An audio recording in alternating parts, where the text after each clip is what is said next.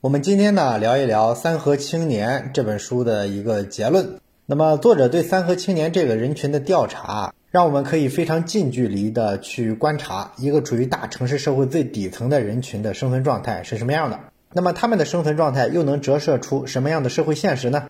这本《三合青年》调查呢，最后对这个问题啊也做了一些归纳跟总结。那么我们看到三合人才市场上啊，其实是有一些不成文的潜规则的。比如说用工没有书面合同啊，只有口头协议；再比如说可以赚取中介费用的价差啊，等等等等。那么这些不成文的规定呢，它有一个共同的指向啊，那就是整体来说都是对劳动者不利的。也就是说呢，三和青年啊是在玩一个很难翻身当赢家的游戏。一般来说啊，对打工的人不利的这种潜规则呢。通常是形成于劳动力市场的早期，因为早期的时候啊，来务工的人非常多，而用人单位呢很少，所以它就是一个典型的卖方市场。那老一代的农民工呢，为了能赚到钱啊，就可以忍受啊诸多不合理甚至是不合法的要求。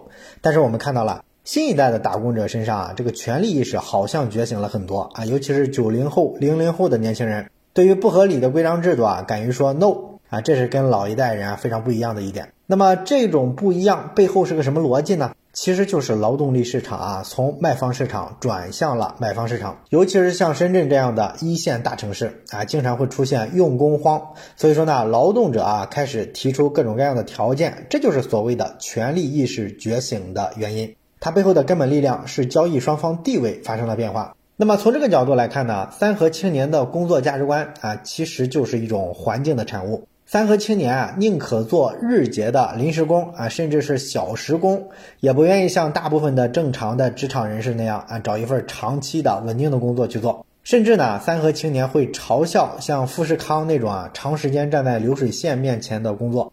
这些嘲笑啊，成了三和青年晚上闲聊吹水的时候的保留节目。那么他们有什么资格嘲笑别人呢？啊，这个事儿呢，说起来确实有点可笑啊。他们会觉得富士康流水线的那些蓝领工人的工作。是没有什么变化的，太死板，就一天在那儿重复几个动作啊，一点技术含量都没有。他们呢很不喜欢这种机械的工作啊，你不能说他们说的不对是吧？可问题是他们自己做日结工啊，真正能干的活儿，其实比富士康流水线的那个工作啊也高不到哪儿去啊，甚至啊他们很多就是出大力的活儿，这个技术含量上可能还不如人家富士康的工人呢。然后更重要的一点是啊，在他们眼里啊，愿意去工厂上班的人那都是傻子。为什么呢？因为工厂很黑啊，有很多内幕。去工厂工作的人啊，都是被骗过去的。他们过去之后啊，工作时间会很长，然后呢，工厂经常会没有理由的克扣工资。哎，像我们三和青年啊，这么聪明的人才不会被工厂忽悠呢。所以我们就是不干这种工作啊。你看，这种心态啊，在三和青年里是普遍存在的。他们会给自己不做长远规划，找到足够多的冠冕堂皇的理由。而且呢，会把自己描述成啊是更有自我意识跟更有维权精神的一个人啊，说着说着，可能他自己都信了。当然啦，我们不能不承认了，从某种程度上来讲呢，这也不能完全算是借口啊。毕竟在这个比较底层的劳动力市场啊，就算再有用工荒，个体的蓝领劳动者。跟背后有资本、有权利站台的用人单位相比啊，总归还是处于弱势的。所以说呢，一些什么克扣啊、盘剥劳动者的现象啊，确实应该说是常见的。尤其是对于劳动力成本特别敏感的制造行业来说啊，就更普遍了。那三和青年们呢，可能确实也在这些方面吃过亏、上过当。这么想问题呢，情有可原。所以他们对老一辈能忍受的那种盘剥方式更不能忍。甘愿用一种混日子的方式啊来对抗这种不公平。不过呢，虽然确实有不公平的成分在，但是我想大家听到他们的说辞啊，跟我的反应应该是一样的。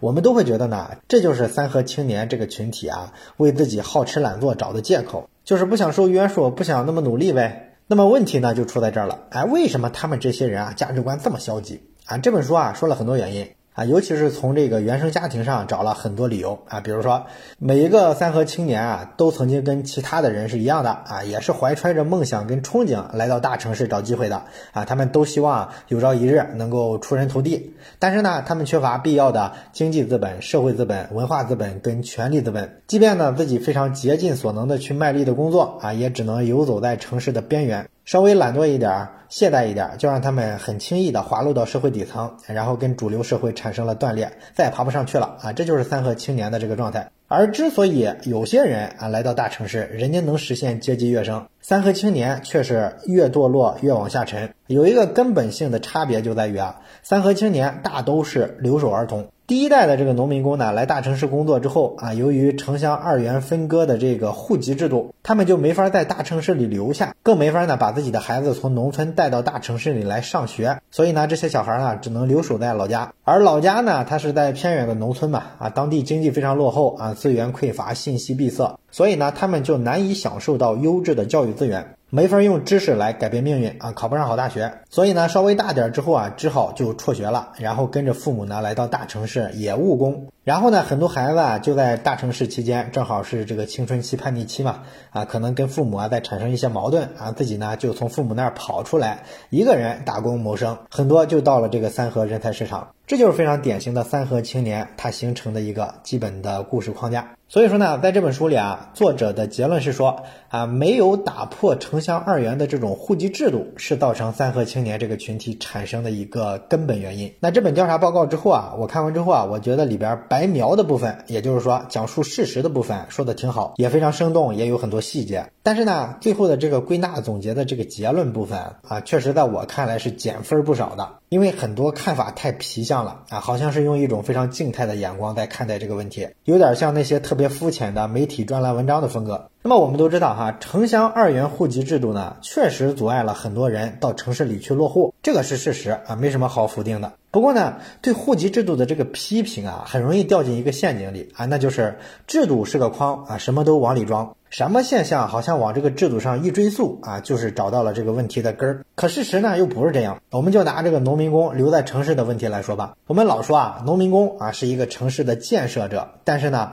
城市却没有对他们张开双臂啊，没有让他们能够生活在这儿啊，成为这个城市的一份子。这个言外之意呢，好像说这都是啊城乡二元的这个户籍制度的锅啊，不让人家落户。很多媒体不就天天做这种批评吗？是吧？可是在我看来呢，这其实是个特别可笑的结论。你想想啊，每年来北上广深上大学的年轻人有多少？到最后毕业的时候，是不是绝大多数人都留不下？大部分人都是回了老家，或者是找了一个更小的城市工作了。大学生的户籍他可是不受限制的，你愿意迁随时能迁过来。那为什么大学生也留不下呢？很简单啊，这是因为大城市竞争压力大，这是个根本原因啊。本来就不是任何人都能在大城市混下去的啊。假如说今天中国把这个户籍制度啊一夜之间全打掉，一线城市呢谁想落户就来落户啊，随便。那你觉得农民工就能在大城市留下了吗？你确定在北京、上海、深圳生活对于农民工来说那么容易吗？是吧？这想法也太幼稚了。然后我们再说这个上学的问题啊，在城市里务工的父母啊，没法把孩子带到大城市上学，这个真的是万恶的户籍制度造成的吗？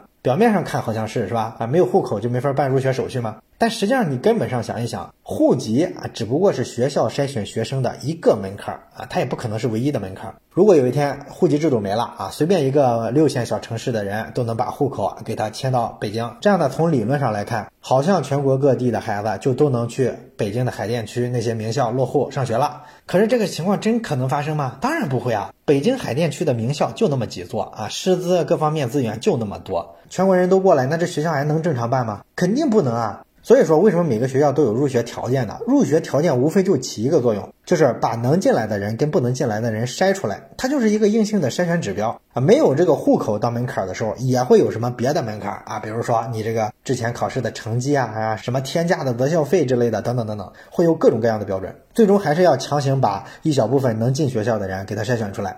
所以说，农民工的孩子他在大城市入不了学，根本上来说，并不是这个表面上的户籍歧视他们，导致他们入不了学的。最根本的原因是，获得大城市的教育资源这件事啊，本身太难了，这个价码一直水涨船高。你比如说，他们这些外来务工的父母啊，很多本地有户口的老居民，他想进好学校，打破头了都进不去啊。所以说是稀缺造成的。你非要去攻击这个户籍制度，显然这就是非常静态的看待一个社会矛盾了。很多时候啊，就是一种媒体式的思维。惯性，一旦出了某个问题，就觉得这一定是制度上出了问题。你不攻击一下制度啊，空谈一下改革公平啊，似乎就显得你没有触到问题的灵魂啊，显得你不负责任，是吧？可是实际上这种结论啊，根本就不靠谱啊。劳动力市场也是一样的，虽然也有户籍制度的限制，但我们都清楚啊，对于劳动力市场来说，不管是高端劳动力市场还是低端劳动力市场，实际上呢，改革开放这几十年一直是市场化运行的。接下去的这个户籍制度改革，其实呢形式也大于内容了，因为你把户籍取消了之后，也不会从根本上改变三和青年这种人群的生存状况。他的生存状况是由他的竞争力决定的。好了，这就是我对《三和青年调查》这本书最后的一点评价。关于这本书呢，我们就讲到这儿，感谢你的收听，我们下本书再见。